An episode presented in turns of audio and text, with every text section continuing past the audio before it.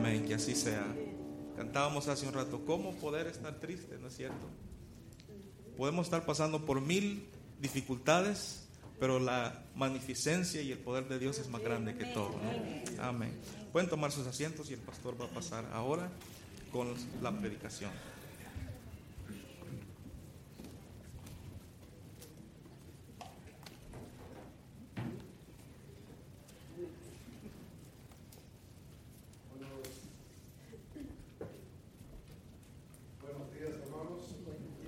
La verdad que ha sido una semana bastante llena. Pregúntale a la hermana Karen, a los jóvenes que han venido, Jessica, que han estado acá trabajando, ministrando a niños.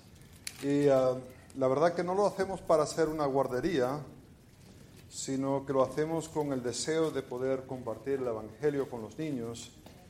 Y gracias a Dios que sí se pudo compartir el Evangelio y hubo varios que tomaron decisión y ah, era bastante emocionante hablar con, ah, con, los niños acerca del Evangelio, pero también era bastante emocionante ver a los líderes hablar con, con las personas. ¿no? Eh, eh, y lo digo de la perspectiva de, de pastor, mirando a las personas involucrado en compartiendo el Evangelio, ¿no? Ah, da sumo gozo ver ah, que no sea solamente un solo punto de, de, repartir el Evangelio, pero que hay varios que están repartiendo el Evangelio. Ah, trae mucho gozo mirar eso. gracias a Dios por su bondad con los niños. Eh, eh, para mí es fascinante pensar que Dios nos usa a nosotros para acercar a otros a Él. Ah, ¿Y quién somos nosotros? Ah, ¿Qué es esta iglesia? Ah, sino un montón de, pecadores en, necesidad de la gracia y la misericordia de Dios. Pero aún así, Dios en su gracia y su misericordia nos usa para compartir ese evangelio con otros y otros lo aceptan, lo entienden y, ponen su fe en Jesucristo. Y para mí es, impresionante pensar en, en eso. Estamos en Mateo capítulo 22. Ya estamos avanzando bastante rápido, ¿verdad? Que sí, ya estamos casi al final. Mateo capítulo 22, del 1 al 14, si podéis poneros de pie para la lectura de la palabra de Dios. Dice la palabra de Dios. Respondiendo Jesús, les volvió a hablar en parábolas diciendo, el reino de los cielos es semejante a un rey que hizo fiesta de bodas a, sus a su hijo y envió a sus siervos a llamar a los convidados a, las bodas. Mas estos no quisieron venir. Volvió a enviar otros siervos diciendo, decid a los convidados, he aquí, he preparado mi comida, mis toros, mis animales engordados han sido muertos y todo está dispuesto, venid a las bodas. Mas ellos, sin hacer caso, se fueron uno a su labranza, a otro a sus negocios, y otros tomando a los siervos los afrentaron y los mataron. Al oír el rey se enojó y enviando su ejército destruyó a aquellos homicidas y quemó su ciudad. Entonces dijo a sus siervos, las bodas a la verdad están preparadas, mas los que fueron convidados no eran dignos. Id pues a las salidas de, las, de los caminos, llamad a las bodas a cuanto halléis. Y saliendo los siervos por los caminos, juntaron a todos los que hallaron juntamente malos y buenos, y las bodas fueron llenas de convidados. Y entró el rey para ver a los convidados, y vio ahí a un hombre que no estaba vestido de boda. Y le dijo, amigo, ¿cómo entraste aquí sin estar vestido de boda? Mas él enmudeció. Entonces el rey dijo a los que servían, atadle de pies y manos y echadle en las tinieblas de afuera. Ahí será el lloro y el crujir de dientes, porque muchos son llamados y pocos escogidos. Oremos, Padre Santo, gracias por tu palabra. Gracias que ah, escribiste este pasaje, que tenemos este relato de parte del evangelista. te pido, Padre Santo, que lo podemos reflexionar sobre ella y que podemos ah, meditar, no solamente hoy, pero el resto del día ah, de nuestras vidas para ponerlo en práctica. En el nombre de Cristo lo pido. Amén. Puedes sentaros. Ah, la verdad que es una bendición muy grande. feliz Día de los Padres. y parece parece que estamos, siendo un poco injustos porque para los padres tenemos todo un coro de niños cantando y a las madres no hicimos nada. Pero no es así, ¿eh? No es así. Justo que cayó así, pero no es que lo hicimos así a propósito, ¿eh? Ah, y bueno, y este solamente tira para los padres. No, no, no, no, no. Ah, felicidades a los padres. ¿Ha estado alguna vez invitado a, una, a una ocasión donde a lo mejor no sabías cómo correctamente comportarte. Eh, ah, en, Venezuela se, se, acostumbra, ahí en, Puerto Ordaz, que ah, el, sitio, sitio fúnebre tiene como varias capillas, por decir, donde ponen el muerto, ¿no? Y, en eso ah, a veces uno va para un funeral, pero a veces hay otras que también están teniendo su funeral. Y, y algo que se suele hacer es que a veces tienen así pasapalos, refresco, café, yo qué sé, ¿no? Y, ah, y, estamos ahí porque se había fallecido una persona de, de, la iglesia, entonces estamos ahí, yo y otros muchachos, éramos jóvenes y, y, teníamos hambre y se nos había acabado la comida en nuestra capilla. Y pues nos habíamos dado cuenta que habían tres otros muertos. Y entonces pues nos fuimos allá y, vimos al muerto y tal, y después salimos y, a comer, ¿no? Ah, a lo mejor no lo más apropiado, ¿verdad? A lo mejor no era lo mejor que se podía hacer. Estamos en un evento, pero no sabíamos cómo actuar correctamente en ese evento. Ah, me acuerdo de otro evento, eh, era una conferencia misionera que iba a empezar con una cena para los misioneros y, la iglesia estaba invitada y dijeron que el vestir iba a ser ah, casual. Ahora, yo ya conocía la iglesia y sabía que ellos eran de, de, traje. Y casual lo que significaba es que no tenías que tener la corbata, pero todo el resto sí, ¿verdad? Y entonces ya yo sabía cómo era la iglesia, entonces yo me vine bien vestidito, pero había otro misionero que no conocía, primera vez que llegaba a esa iglesia. Y veo casual y entró con un pantalón corto, con una franela, y cuando se dio cuenta, pues así le tocó estar toda la cena. Ah, yo pues muerto la risa, ¿no? Porque me daba vergüenza por él. Pero hay situaciones que a veces como que no sabemos cómo actuar correctamente, otras situaciones donde ah, no nos vestimos correcto para la ocasión. Y, encontramos aquí algo muy curioso porque vemos algo que tiene que ver con esto. El contexto, estamos en, en esa semana de pasión de Jesús, donde Jesús está en Jerusalén, estamos, nos estamos acercando más y más a la cruz. Y, está Jesús en la área del templo y está compartiendo con las personas, la multitud, está enseñando. Y es cuando está enseñando que viene el liderazgo religioso y tienen unas preguntas de dónde él ha sacado esa autoridad para estar enseñando. Jesús ah, le hace la pregunta, pues, ¿dónde sacó Juan la autoridad? Y de repente no sabían las respuestas. Esos que tenían todas las respuestas para todo, de repente no tienen ninguna respuesta para de dónde salió Juan con su autoridad. Y piden a Jesús que le explique de dónde ha, sacado él su autoridad. Y él empieza a hablar acerca de estas diferentes parábolas. En la primera parábola estaba este ah, padre de familia que tiene estos dos hijos. A uno le dice ve y dice que no, pero de repente se arrepienta y va. Al otro le dice, ve, y él dice, sí, padre, pero no va. Y, claro, es el liderazgo, ¿no? Que, que tienen una boca que dice cosas muy bien, pero al final no están viviendo para Dios. Después encontramos algunos que uh, da la parábola de una viña y esa viña uh, era de eh, dueño de la casa, uh, pero tenía unas personas que se lo habían encargado pero llegó al día para recibir la cosecha y en vez de recibir lo que debió recibir, ellos ah, pues echaron a los siervos de ese, ese señor, de ese padre de familia. Lo echaron y los mataron y lo maltrataron y aún envió su hijo y aún su hijo pues lo, lo mataron también y lo echaron fuera. Así ha estado Israel actuando con los diferentes profetas que Dios había enviado. En vez de escucharles y arrepentirse, eh, no, para nada, seguían en lo mismo. Y vemos ahora que eh, proféticamente está hablando Jesús que lo van a matar. Y ellos ah, están percibiendo que Él está hablando de ellos, pero lo que hacen es endurecen su corazón. E, es lo que hemos estado mirando.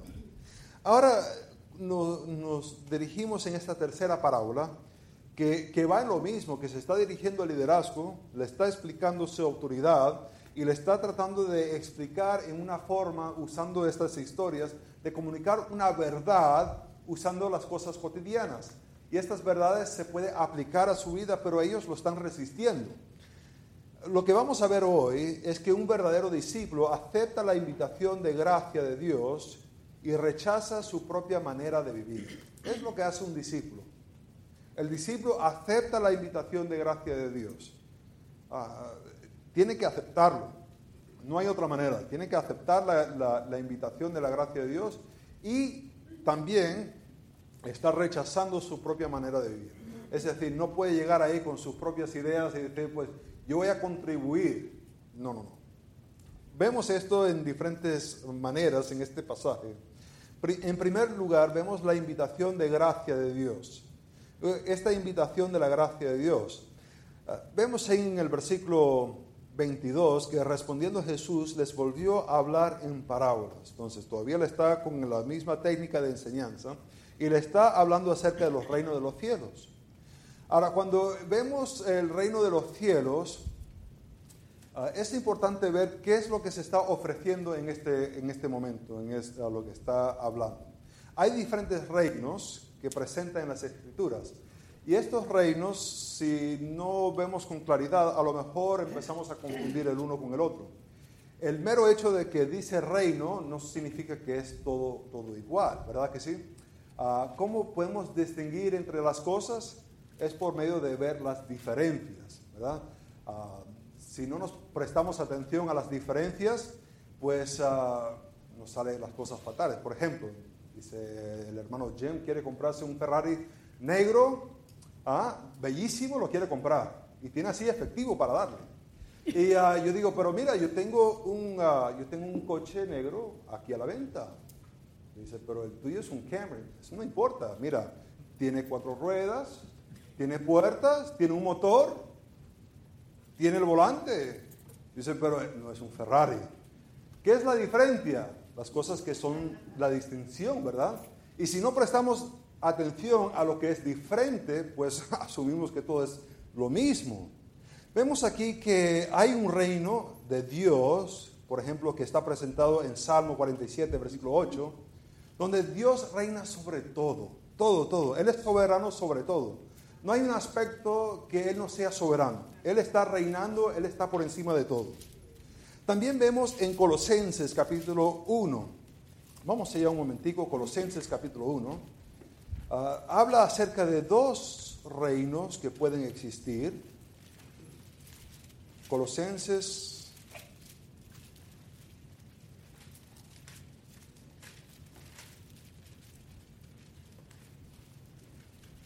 Colosenses capítulo 1, versículo 13, dice en, ah, en el cual nos ha librado de la potestad de las tinieblas.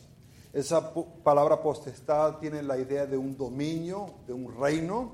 Entonces nos ha librado de un dominio ah, de tinieblas que lo está encargado Satanás. Entonces esto sería diferente, eh, obvio, ¿no? Que diríamos que es diferente del reino que acabamos de ver en Salmo, donde eh, Satanás está encargado de este reino y dice, eh, nos ha librado y nos ha trasladado al reino de su amado Hijo. Ah, ese es otro reino. Eh, estamos hablando en términos de salvación. La persona va en un momento determinado, acepta a Cristo como su Salvador y ha sido trasladado del Dios de este mundo al de Cristo, un reino. Pero también vemos Ah, por ejemplo, en Daniel capítulo 2, del 34 al 35, capítulo 7, del 13 al 14, segundo Samuel 7, 12 al 16, donde presenta un reino que se establecerá aquí en la tierra y será un reino que será para siempre, uno que se sentará en el trono de David Y, es lo que ha estado presentando Mateo. Dice que da la genealogía de Jesús, el hijo de David, el hijo de Abraham. Ah, en esto está presentando el Mesías, el que iba a venir para reinar. Es lo que está presentando aquí, este reino. Y este reino, dice, es semejante a un rey que hizo ah, fiestas de bodas a su hijo. Va a ser una celebración. El, el rey valora a su hijo y ya que valora a su hijo, quiere invitar a otros a venir y, también participar en esto. Y dice, ah, envió a sus siervos a llamar a los convidados a las bodas. Qué increíble. Invitar a personas a la boda. Eh, eh, la boda de un rey. Se, se, casó hace unos años atrás uno de estos países de los árabes y era increíble. Todo un mes ah, habían pasado de, Francia, se fueron por todas partes. Tenían un avión para, dedicado para eso y se fueron a... No me invitaron. Pero aquí este rey ha invitado a personas. E, e, es una muestra de gracia. Los ha invitado a estas bodas, pero dice más, estos no quisieron venir. Esto implica la voluntad de la persona. Se le ha dado la invitación, pero decidieron que había algo mejor para ellos estar haciendo. Estaba la invitación de ir, pero decidieron ellos que no, su deseo, la voluntad de ellos era para no ir. Dice el versículo 4, volvió a, enviar otros siervos diciendo, e, este versículo, no sé si le gusta subrayar en su Biblia o no, pero eh, hay, este versículo es increíble. La palabra que debería subrayar aquí es la palabra volvió. A mí que me rechacen una vez, no vuelvo a invitar, ¿eh? que, le digo, mira, ven y... No, no quiero. Ah, bueno, déjalo así entonces, ¿verdad? Ah, ¿Te imaginas ir a decirle a alguien, mira, te quiero invitar a la fiesta de mi hijo? No, no quiero ir. No le vas a ir a una segunda vez, ¿verdad que no? Es una muestra de gracia, de que va a ir otra vez a los mismos, ya sabiendo que le han rechazado una vez, de ir la segunda vez. Es increíble diciendo, decid a los convidados. Entonces, ahora le va a agregar revelación, no va a ser solamente la invitación, sino que le va a dar más información. Dice, he aquí, he preparado mi comida. Mis toros y animales engordados han sido muertos y todo está dispuesto a venir a las bodas. Todo está listo. No hay presupuesto. Algunos hacen bodas sin presupuesto y es que se endeudan, ¿verdad? Pero este es que no hay presupuesto porque hay tanto para dar que no, no hace falta de nada. Hay todos los detalles. Ven, pero no quieren. Dice el versículo 5, mas ellos, sin hacer caso, se fueron a trabajar en la finca. decidieron trabajar en sus negocios. Otros empezaron a insultar a estos siervos y otros mataron a los siervos del rey. ¿Puedes imaginar esta situación? Muestra la voluntad de ellos de rechazar. Aunque se le ha invitado una, dos veces, aún así deciden rechazar la invitación del rey. Ahora, cuando vemos esto, ah, creo que se debe aplicar en cierta manera y es el tener cuidado de, tus deseos. Hay que tener cuidado, ah, ten cuidado de tus deseos. Ah, por diferentes razones. Esto lo estamos viendo un poquito el miércoles cuando estábamos hablando acerca de los deseos y, dónde salen nuestras acciones. Ah, nuestros deseos empiezan a distorsionar cómo vemos a Dios. Nuestros deseos empiezan a distorsionar cómo vemos a Dios.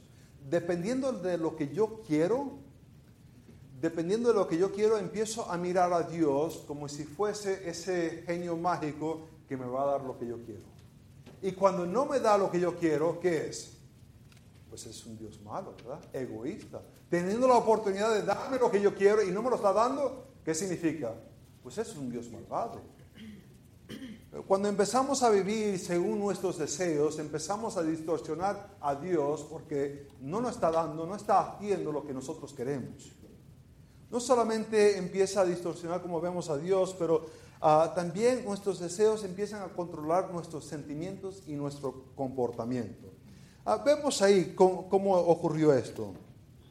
Se le da la invitación, pero su deseo no valoran al hijo y no valoran al rey. Y ya que no valoran al hijo ni valoran al rey, no están interesados en ir en esta celebración. desean ir a hacer otras cosas. Dice trabajar en la... ¿Quién trabaja en la finca para divertirse? ¿Verdad? Nadie trabaja así. Va. Eh, tiene la invitación de un rey y dice, no, prefiero sembrar unas cebollas. Por favor.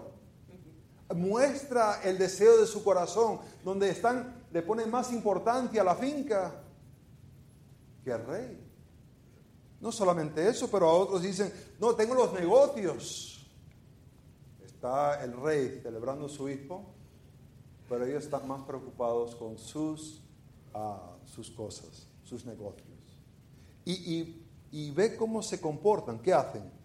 A base de sus deseos, uh, empiezan a insultar, afrentaron y empezaron a insultar y también mataron a estos siervos del rey. ¿Ves? Nuestros deseos motivan nuestras acciones. Dependiendo de lo que una persona desea, es lo que ellos empiezan a hacer. ¿Por qué hacemos lo que hacemos? Porque queremos lo que queremos. Y ya que queremos lo que queremos, hacemos lo que hacemos. Y así es como vivimos. Vivimos a base de nuestros deseos. Y cuando vivimos a base de nuestros deseos, vivimos en contra de Dios. Ahora, en vez de vivir de esta manera, deberían vivir enfocados en Dios, eh, eh, enfocarse en Dios. Así deberían estar viviendo. Vemos acá que eh, deberían tener cuidado con sus deseos, pero ahora también enfocados en Dios. ¿Y qué, qué presenta esta parábola acerca de Dios? Pues Dios es soberano es un rey que tiene siervos, que le dice a los siervos, y, ellos van, es un, rey soberano. no solamente soberano, pero ah, tiene benevolencia. E, es un Dios bueno. ¿Te, ¿Te, puedes imaginar invitando a personas que ya sabes que te van a rechazar? ¿Quién haría eso? Voy a invitar al hermano Iván, no, él ya sé que me va a decir que no. Me voy a otra persona porque ya yo sé que siempre me dice que no. No, invita a personas que sabe que lo van a rechazar. Esto ahora a lo mejor puede causar un poquito de problema teológicamente para algunos. Porque dicen, ¿cómo es posible que Dios va a invitar a alguien que lo va a rechazar? Como que eso ya no es soberano. Ah, pero hay, hay algo interesante aquí que vale la pena estudiarlo. En Génesis capítulo 3, la acusación en contra de Dios era que Dios en verdad no era bueno, porque teniendo un árbol que producía conocimiento del bien y mal, le ha dicho a Adán y Eva que no deberían comer de ello. Eh, eh, parecía que Dios estaba ah, ah, ah, no, no dándole algo que ellos deberían tener. Deberían tener ese conocimiento y Dios le está diciendo que no. Parece que no es un Dios bueno. Y en lo que Dios provee la salvación, lo que Él está mostrando, soy un Dios muy bueno. El enfoque es la gloria de Dios. Ahora, si las personas lo van a rechazar, lamentablemente para ellos, porque va a haber un sufrimiento. Y no solamente que es, ah, hay benevolencia, pero también hay gracia. Hay gracia de parte de Dios. Eh, no solamente una vez lo invitan, pero una segunda vez, ¿te imaginas? Una segunda vez yendo a ellos a, decirles, mira, hay esta oportunidad. Y no solamente se lo dice, pero le pinta ya el cuadro. Ve, ah, mira, están las carnes asadas, las mesas ya están listas, todo está listo, todo está en su orden. Solo faltas tú, ven. Y aún así, ¿qué pasa? Hay una dureza del corazón. No tienen un deseo para buscar de Dios. Por tanto, todo lo demás es más conveniente que ir a buscar a Dios. Eh, a veces cuando pasamos por dificultades, es importante reflejar en los atributos de Dios. Y cuando estamos leyendo la palabra de Dios, e, es importante hacer esto. ¿Qué nos dice este pasaje acerca del carácter de Dios? Los atributos de Dios. ¿Qué entendemos acerca de Dios? Y deberíamos estar meditando sobre estas cosas. Ahora, no solamente vemos eh, eh, esta invitación de la gracia de Dios, sino vemos la ira justa de Dios. Y eso lo vemos en el versículo 7. Al oír el rey se enojó y enviando sus ejércitos destruyó a aquellos homicidas y quemó su ciudad. ¿Ves? Habrá un juicio. Ahora, para contribuir a estas de la gracia, benevolencia, soberanía de Dios también, hay este aspecto que Dios es un Dios justo que va a juzgar a aquellos que no lo aceptan. Habrá un momento donde habrá un juicio. De momento hay oportunidad pero algún día esa oportunidad se va a cerrar. Y hay que aceptarlo con tiempo. No, no decir, bueno, voy a esperar un tiempo más. No. Hay que entender este atributo de Dios. Ahora, no solamente que hay esta ira de Dios, pero también hay una inclusión de la gracia de Dios. Va a incluir a otros más. Versículo 8. Entonces dijo a sus siervos, las bodas a la verdad están preparadas, mas a los que fueron convidados no eran dignos. ¿Qué le dice hacer? le sugiere, ¿verdad? ¿Id es una sugerencia? No, id es un mandato, un imperativo. Ir a invitar a dónde? A, todas partes. E, el que quiera venir, dile que venga. Porque ya la mesa está todo lista, todo está ahí a la orden para que ellos puedan celebrar. ¿Y qué hacen ellos? Ellos salen y, empiezan a invitar a personas. Uh, aplicar esto en dos maneras muy rápidamente. La primera, ah, la primera cosa que vemos es una obediencia. Humanamente les digo, yo veo los otros siervos que lo han matado y me dicen, ve a invitar, y yo digo, mira, ¿por qué no lo hacemos por Facebook? Yo me quedo aquí en casa y así no me pasa nada, ¿verdad? O le enviamos un tweet ahí, ¿no? Por el Twitter y le decimos, mira, vengan. Y así, por si acaso, si se enoja la gente, ahí no me matan o enviamos una correspondencia, yo qué sé. Pero vemos que ellos obedecen al rey. Y, es importante notar esto, subrayarlo en nuestra Biblia, porque vamos a llegar a Mateo capítulo 28, donde va a decir, ir y hacer discípulos. Esto ellos obedecen. Y esta obediencia lo que resulta es en una celebración. La obediencia siempre resulta en una celebración. Vemos que, ¿qué pasa? Pues ahí están en la fiesta. Ahí está la multitud de personas recostados comiendo, disfrutando de la fiesta. Siempre la obediencia lleva a celebración. Déjenme decirles que lo opuesto también es correcto. Podemos a veces pensar que puedo desobedecer y me va a salir mejor. Puedo desobedecer a Dios y tener una vida llena y próspera. Y no es así. No es así. A, veces pensamos, puedo vivir para mí mismo y seré más feliz que vivir para Dios en obediencia y que me envía a una selva por allá lejísimo. Pero déjeme decir que obediencia siempre lleva a celebración. Vemos la última parte que hay este estándar justo de Dios. Y esto lo vemos en los versículos 11 ah, ah, hasta el 14. Entra el rey y está viendo a las personas. Están todos ellos disfrutando. Pero hay uno que ha entrado y cuando entró no aceptó a los trajes que le hubiera dado el rey. El rey hubiera dado trajes para que estuvieran todos bien vestidos este decidió, no, estoy bien como estoy vestido y entró así. Y ahí está comiendo y lo ve el rey. Y se acerca a él y le dice, ¿cómo que entraste tú aquí así? ¿Qué respuesta le va a dar? No tiene respuesta. No tiene palabras que decir. Ha querido aceptar la invitación de Dios, pero a su manera, en sus términos, como él quisiera no como Dios quiso. Quiere acercarse a Dios, pero a su manera. Me vas a aceptar con mi justicia. Y Dios dice, no, yo no acepto a nadie con su justicia.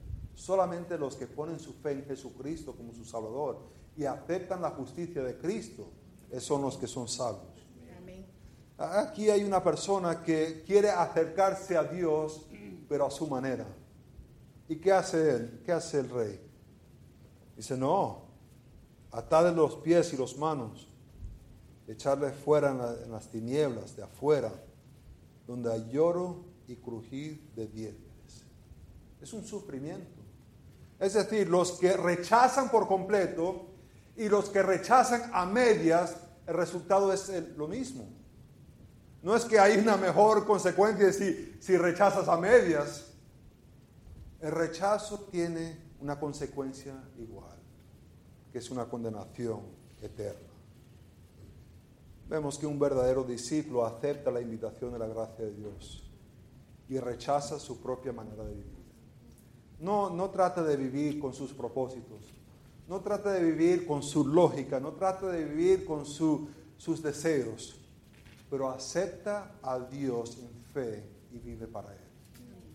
Ahora la pregunta es, ¿es lo que estás haciendo? Pues es fácil mirar la parábola y decir, mira, sí, ellos debían arrepentirse. Pero la pregunta es, ¿cómo aceptas tú a Dios? ¿Cómo estás viviendo para tu propósito, a tu manera? ¿O te rindes a Dios aceptando su manera? Oremos. Padre Santo, gracias por esta mañana. Te pido ahora que el Espíritu Santo pueda mover nuestros corazones, que podamos entender este pasaje y aplicarlo a nuestras vidas. Padre, la verdad que es fácil decirlo y es otra cosa vivir solamente con un propósito para ti. Y te pido, Padre Santo, que hoy podemos decidir vivir solamente para ti. En nombre de Cristo lo pido.